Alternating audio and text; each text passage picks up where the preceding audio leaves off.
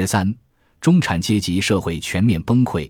随着收入差距的扩大，收入两极化，尤其是中低阶层的人数占了日本全体国民的大半，且影响到的层面并不只有个人的生活。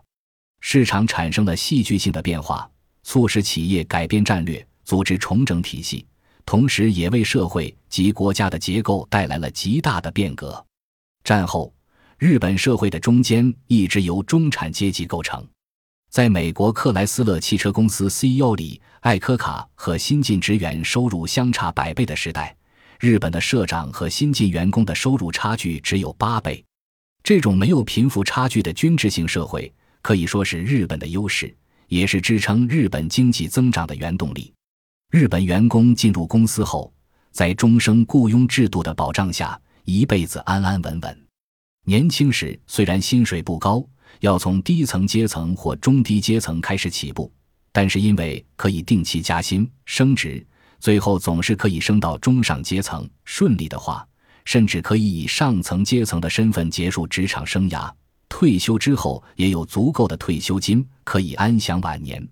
这种人生模式深入各个阶层，已被日本人认为是理所当然的。社会的产业结构、社会组织。甚至连教育体系也是在这个框架中形成的。日本社会逐渐步入中产阶级社会，而制造商所销售的商品、服务都是为中产阶级而设计制造的。但是，就像前面所说的，这种情形今后只能是幻想。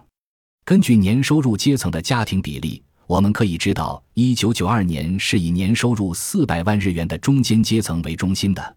通过统计数字可以看出。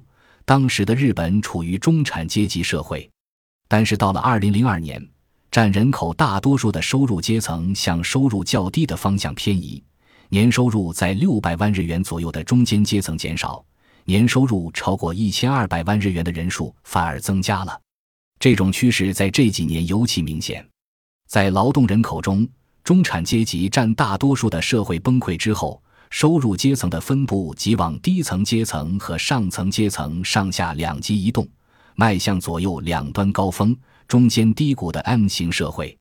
美国在里根革命之后，这种趋势格外显著。日本在二十年后也沿袭了这股潮流，但是大多数人好像还是无法走出过去的梦幻。根据日本内阁二零零四年四月所做的国民生活调查显示的数字。虽然这个数字比上一次的调查稍稍减少了一些，但还是有百分之八十九点五的人认为自己在社会上居于中间阶层。为什么会有这种自我矛盾的心理？理由只有一个，那就是大部分的日本人仍然滞留在虚构的中产阶级社会之中，抱着希望居于中间阶层的愿望。这种心理是通过日本特有的教育扎根的，因为现在的教育告诉大家无差别。无等级之分就是好的，再加上日本的大众传媒就像公布政府消息的机构，让日本国民无法接触正确的信息，不了解社会的真实模样及自己的真实处境，以至于无法正视现实。